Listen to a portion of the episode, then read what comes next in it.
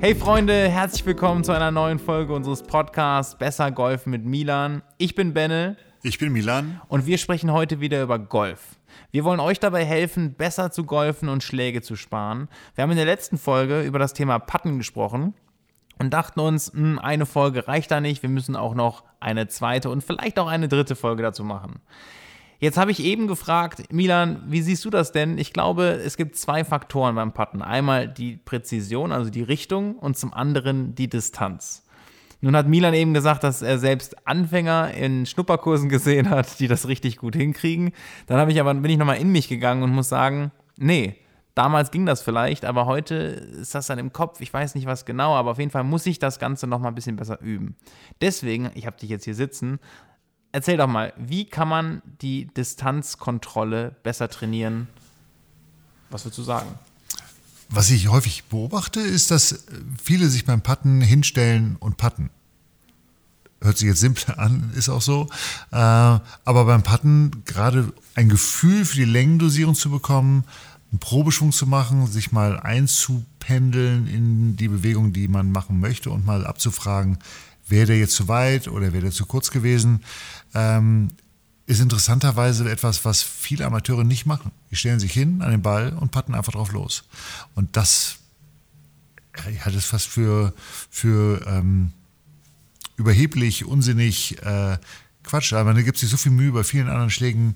Äh, also Probeschwung und nochmal und Bodenkontakt und voller Schlag und immer wieder Probeschwünge und dann wird es halt wichtig und es geht um die Wurst und dann stellt man sich hin und haut einfach blind drauf. Das ist natürlich eigentlich totaler Quatsch. Dabei also, zählt der Putt genauso viel.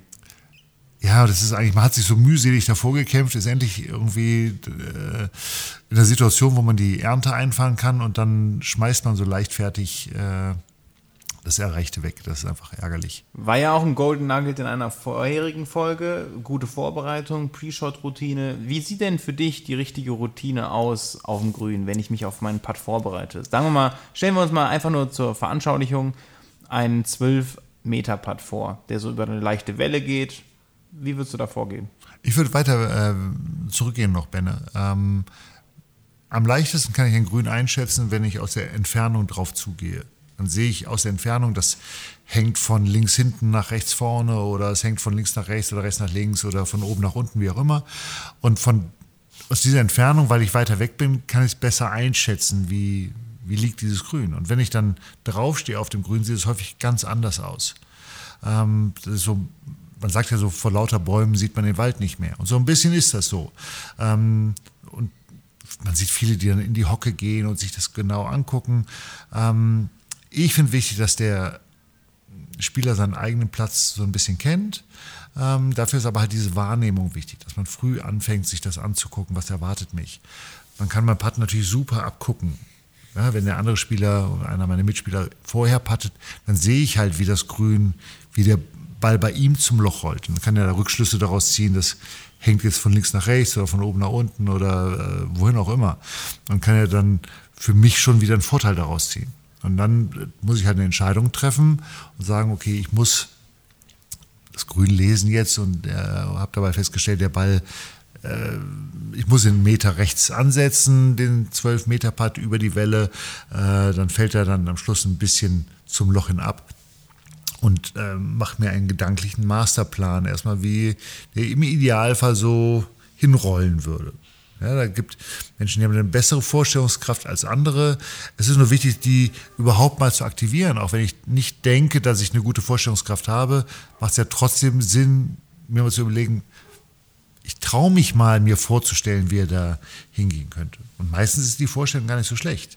Was dann mal dummerweise oft passiert ist, dass man so schön sich vorher das ausdenkt, wie man das machen will, und dann in der Bewegung spontan haut man ihn doch Richtung Loch und vertraut dieser ganzen Rechnung nicht, die man vorher gemacht hat. Und das ist dann super ärgerlich. Da hat man sich vorher so einen schönen Kopf gemacht, ähm, macht den Plan und macht hinterher was anderes.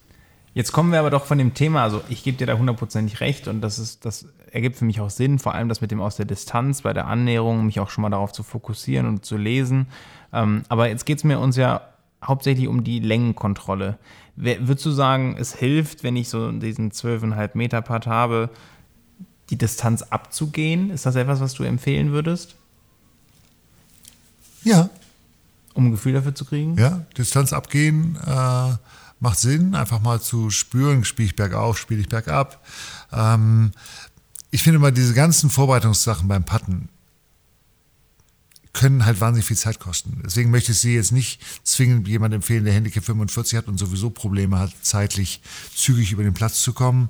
Ähm, wenn der noch anfängt, seinen Ball auszurichten, von drei Seiten guckt, äh, bergauf, bergab, vor dem Loch, hinter dem Loch, äh, das kann ja wahnsinnig viel Zeit kosten. Für jemand, der gut organisiert ist, die Zeit gut einteilen kann, macht es auf jeden Fall Sinn und das hilft dann sehr, ein Gespür zu bekommen für die Länge. Und in den heutigen Zeit mit Navigationssystemen, GPS, Laser, alles, was man am Golfplatz benutzen kann, ähm, verliert man sowieso ein bisschen das Entfernungsschätzgefühl. Und äh, aus meiner Sicht gehört es zum Golf dazu, einzuschätzen, was erwartet mich da, was, wie weit ist das ungefähr und welche Bewegung passt da jetzt in etwa zu. Nur Entfernung lernen, das gilt auch für Annäherungsschläge, tut man immer dann, wenn man den Ball einigermaßen regelmäßig trifft. Also wenn ich den Ball gleichmäßig im Sweet Spot treffe, das ist beim Putter da, wo die äh, Markierung ist, rollt der Ball mit der gleichen Kraftübertragung jedes Mal. Und dann kriege ich ein Gefühl für, wie feste muss ich für 5 Meter, für 10 Meter, für 12 Meter spielen. Wenn ich den Ball aber unsauber treffe, jedes Mal ein bisschen anders, zwei Zentimeter aus vom, vom Sweet Spot, ein bisschen im Gras hängen geblieben, ein bisschen getoppt, mal gut getroffen. Dann habe ich natürlich immer unterschiedliche, unterschiedliches Feedback und weiß eigentlich nie so recht, was, äh, was wird mich beim nächsten Schlag erwarten. Und dann wird es schwierig. Ja. Da gibt es dann halt tolle Übungen zu, auch zu sagen, okay, wie kann ich meinen Sweet Spot äh, verbessern, dass ich den Ball regelmäßig im Sweet Spot treffe. Und das ist etwas, was bei Längenkontrolle mittelfristig helfen würde. Wie sehen diese Übungen aus? Man könnte zum Beispiel zwei Tees nehmen, die neben dem Putter stecken, den Ball in die Mitte legen und immer versuchen, den Ball ohne Tee-Berührung äh, durch die, also den Putter durch die beiden Tees durchzuschwingen, ohne dass ich die Tees berühre, dann hätte ich den Treffpunkt relativ mittig erstmal. Also eine saubere Schwungbahn zu garantieren noch nicht mal die saubere Schwungbahn, aber auf jeden Fall erstmal den sauberen Treffmoment. Also das, ob ich jetzt von außen oder von innen komme, ist okay. nicht ganz ja. so wichtig, aber ich habe dann das, die Kraftübertragung, das ist wie beim Tennisschläger im Zentrum, da kriegt der Ball halt 100% Energie. Ein Zentimeter außerhalb vom Sweet Spot ist schon 10% mindestens Längenverlust. 10%? Mhm, das kann sehr viel sein. Oh. Und dann trifft man den nächsten wieder gut und der ist dann natürlich zu weit. Und das ist, äh, wo dann hinterher das Dosierungsgefühl schnell leidet. Also Konsistenz, also kon konstant den Ball am gleichen Punkt zu treffen, idealerweise am Sweet Spot, um dann auch das Spiel berechenbarer zu machen. Genau. Was man gut machen kann, sonst, dass man zum Beispiel mit ähm, Trockenshampoo sich den Putter äh, einsprüht und dann puttet, dann sieht man hinterher, wo man die Treffpunkte hat. Äh, ganz gut. Benutzt du Trockenshampoo? Fürs Putten, ja. Sehr gut. Was hast du noch für Tipps? Also Sweet Spot treffen nehme ich. Was haben wir noch, um die Längenkontrolle ein bisschen besser zu üben? Es gibt verschiedene Übungen. Zum Beispiel würde ich immer anfangen, ähm, wenn ich auf den Grün gehe und versuche, mich zu kalibrieren, dass ich ein Gefühl kriege, dass ich meine Lieblingsbewegung mache. Sagen wir, die würde gehen etwa kleine Pendelbewegung, ähm, die auf einer normalen Grüngeschwindigkeit etwa 4, 5 Meter geht. Und dann versuche ich erstmal diese diese Bewegung zu machen. Und dann stelle ich halt fest, ist das Grün, was ich heute bespiele, sehr schnell oder eher langsam. Und damit ist meine Kalibrierung. Also ich habe dann das Gefühl, okay, diese Bewegung geht halt, weiß ich nicht, dreieinhalb Meter weit. Wenn das Grün sehr schnell ist, geht die gleiche Bewegung vielleicht sechs Meter weit. Was man häufig hört, ist, wenn äh, auch gute Spieler außerhalb spielen, Ligaspieltag haben, auf einem im Lerchenhof zum Beispiel oder auf einem Platz, wo sehr schnelle Grüns sind, das kommt das Kommentar häufig, ja, ich, ich konnte die Grüns waren so schnell, habe ich mich nicht dran gewöhnen können. Und das ist einfach super ärgerlich, wenn man dann erst an Loch 17, 18, 16 äh, einen Touch für die Grüns bekommt. Da kann man natürlich das schönste Golf der Welt spielen und äh, das ist super ärgerlich. Oder halt langsame Grüns ist genauso äh, nervig. Ja, also die, ist klar, das Element der Platz, das ist immer eine riesige Herausforderung. Ich habe eben auch gesagt, das Thema hoppeln, also wenn, wenn der Platz uneben ist, wenn die Grüns uneben sind. Auch da muss man sich darauf einstellen. Ne? Also klar, sich auf, auf den Platz einzustellen, ist wirklich ein ganz, ganz wichtiger Punkt. Und vor allem, ja, wie lange würdest du sagen, wenn ich jetzt auf einem fremden Platz auf die Runde gehe, wie lange sollte man da, das kann man natürlich nicht für jeden alle über einen Kamm scheren, aber wie lange würdest du dich auf dem Grün befinden vor der Runde? Ich würde immer gucken, dass ich mich erstmal kalibriere, so mache ich das, dass ich dann erstmal aufs Puttinggrün gehe und ohne Ziel einfach mal ein paar Putts mache, wie ich es gerade beschrieben habe und gucke, okay, wie weit geht der und dann eigentlich in die andere Vorbereitung gehe, ein bisschen lange Spiel, pitchen, ähm, halt volle Schläge mache und dann am Schluss nochmal zum Putten gehe und dann diese ABC-Übung, was wir mhm. letztes Mal besprochen ja. haben, ähm, dann ein bisschen zielorientierter Putter. Aber vorher geht es erstmal um das Kalibrieren, weil das brauche ich ja hinterher auch für die Annäherung. Die Grüngeschwindigkeit ist ja nicht nur beim Putten, die ist ja auch bei Annäherungsschlägen, Bitten, Chippen. Bunkerschlägen äh, relevant. Du hast ge äh, gesagt, dass bei manchen Leuten der Fall ist, dass sie dann aufhören zu pendeln und dann, wenn es zum Beispiel längere Putts sind, dann an anfangen zu schlagen, dass dann das Handgelenk mitmacht und sie das Gefühl haben, dass sie da helfen müssen. Ich habe für mich mal festgestellt, dass ich an, in manchen Situationen eine, ein besseres Gefühl für eine Länge habe, wenn ich cross-handed putte. Das heißt, also als Rechtshänder ist meine linke Hand nicht oben, sondern ich lege die linke Hand nach unten und die rechte Hand nach oben, sodass meine, der Handrücken der linken Hand äh, zum Ziel führt mhm. und der, ich den Schläger so ein bisschen mehr durch die linke Hand führe. Ja, ich hoffe, das könnt ihr euch daraus vorstellen. Gibt es da irgendwie Studien oder hast du da Erfahrungen? Was da hilft? Ja, ich habe Studien gelesen und ich habe auch Erfahrungen, ähm, was helfen kann. Die, die größte Erfahrung, die ich habe, ist, dass, dass jeder seinen Putt-Stil finden muss.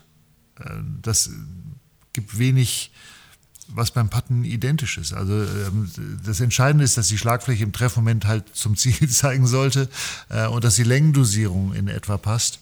Ähm, aber wenn man die, die größten Golfer der äh, Geschichte nimmt, haben doch sicher alle unterschiedliche Puttstile. Ne, Jordan Speed hat einen völlig, ist einer der besten Putter äh, der letzten Jahre gewesen, völlig anderen Puttstil als ähm, Tiger Woods zum Beispiel. Oder Jack Nicklaus hatte einen sehr offenen Stand, hat sehr tief gegriffen. Ähm, Bernhard Langer mit dem langen äh, Pendelputter, den er immer noch benutzt, aber er nicht mehr andocken darf, weil er immer Probleme hatte eben mit dem zuckenden Handgelenk, was man dann Jips nennt, ähm, was halt diese, so ein Reflex aus der rechten Hand ist, den man halt hat, wenn man so zum Ziel schlagen möchte. Er wird dann relativ schnell geboren und da ist es halt wichtig, immer diesen zweiten Hebel rauszunehmen, dass man in diesem einen Hebelsystem bleibt, weil das ist das Einzige, was mittelfristig gut wiederholbar ist. Ja, es gibt, wobei es gibt auch welche, die halt sehr gefühlvoll aus der Handgelenken patten, aber ich glaube nicht, dass es für die Vielzahl der Golfer da draußen äh, ein guter Rat wäre. Aber es muss jeder sein Ding äh, finden. Es gibt ein paar technische Sachen, die beim Patten wichtig sind, zum Beispiel, dass das äh, linke Auge beim Rechtshänder einigermaßen senkrecht über dem Ball sein sollte, weil man von da aus die, die Puttlinie am besten äh, sehen kann. Ähm, ich würde auch immer sagen, aus meiner Erfahrung lieber etwas tiefer stehen als zu hoch stehen. Ja, ich bin auch wieder ein bisschen näher äh, am Grün und ansonsten muss man so ein bisschen ähm, das Pendelsystem und sein, sein Schwung, eigenes Schwungdesign entwickeln. Was mit kürzer greifen, da denke ich jetzt gerade auch dran, vor allem bei längeren Putts, wenn ich mal Gefahr laufe, vor allem wenn ich dann in die Versuchung komme, das Handgelenk locker zu lassen, dass ich die dann, den dann fette. Das ist ja das, ist ja das Schlimmste, dass ich hängen bleibe und dass der Ball dann nur vier Meter rollt, aber ich habe noch, hab noch zwölf zum Loch.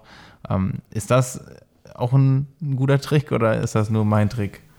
Also wichtig ist, wenn du den Ball am Grün fettest, solltest du mal gucken, dass du das Divid hinterher zurücklegst. Ähm, das äh, Patten hängen bleiben, das ist super ätzend. Also da gebe ich dir recht, das ist völlig nervig. Das ist ein Zeichen dafür eigentlich, dass du zu früh mit dem rechten Handgelenk schlägst. Ich glaube nicht, dass es zu viel mit der Höhe zu tun hat. Ähm, aber dann sind die Hände wahrscheinlich eher hinter dem Ball im Treffmoment als äh, über bzw. vor dem Ball. Also was du vorhin erzählt hast, dass die linke Hand dann äh, unterhalb der rechten greift, sollte eigentlich genau das verhindern. Also wenn du das brav äh, weiterführst, sollte dir das immer weniger passieren. Verstanden. Super. Ein Thema, was ich vielleicht noch anbringen würde, ist das Thema Ausrichtung beim Putten.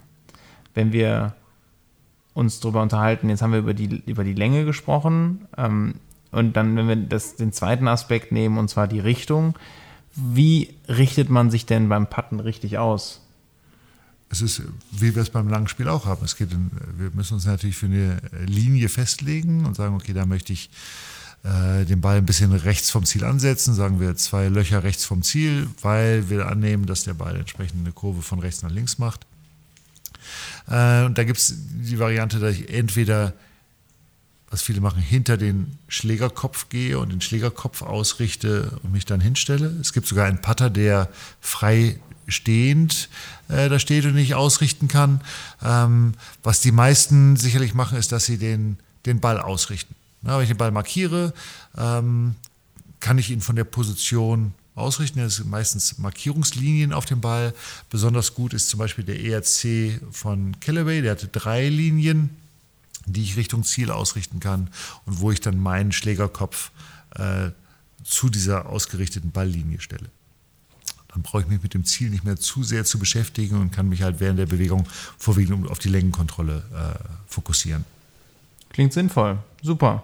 Ich glaube, das sind jetzt erstmal viele, viele Punkte, viele Inhalte, die ihr euch hoffentlich fleißig notiert habt, zumindest mental, und die ihr beim nächsten Mal auf dem Platz oder auf dem Puttinggrün dann anwenden könnt. Ansonsten nochmal reinhören. Definitiv ist es ja immer da auf Spotify, auf Soundcloud. Und notfalls schickt dem Milan auch eine SMS, eine WhatsApp an die 0160 703 9696. 9696. Also schreibt sie euch auf, die Nummer, die könnte euch mal weiterhelfen.